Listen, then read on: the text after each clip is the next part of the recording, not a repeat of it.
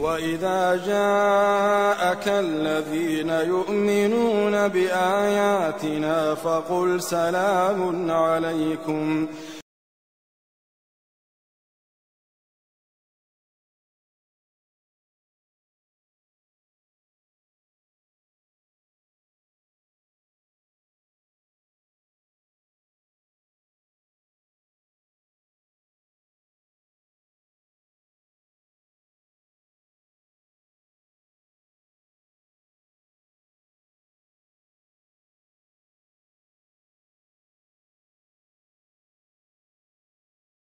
اليوم الخوارج ما يكفرون علي وعثمان. مثل ما قلت الأسماء ما هي مهمة عندنا. شي يكفرون اليوم؟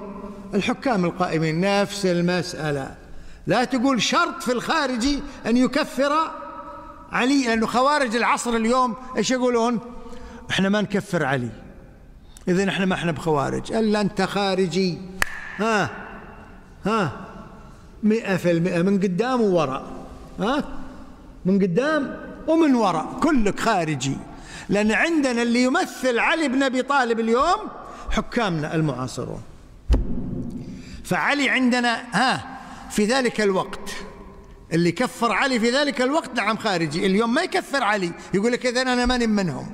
لا لا علي رمز لماذا؟ عثمان رمز لماذا؟ للحاكم. لأنه فعل كبيرة فأنتم كفرتموه في ذلك الوقت وهؤلاء حكامنا أيضا يفعلون بعض الكبائر اللي أنت تراها كبائر ممكن فكفرتهم. إذا الباب واحد. المسألة ما تر... شفتوا كيف ما ترتبط المسألة بالأسماء؟ ترتبط بماذا؟ بالأوصاف يا عبد الله. وثم جروا من علي بن أبي طالب جروا انه كل من فعل كبيرة وأصر على ومات على هذه الكبيرة فإنه مخلد في النار وألحقوهم بالكفر والعياذ بالله. هذا عندنا إذا قامت هذه قلنا هذا خارجي.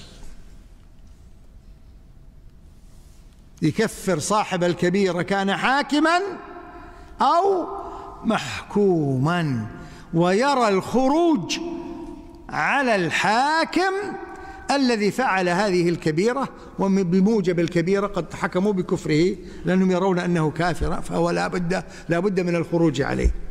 هذه عندنا الأوصاف.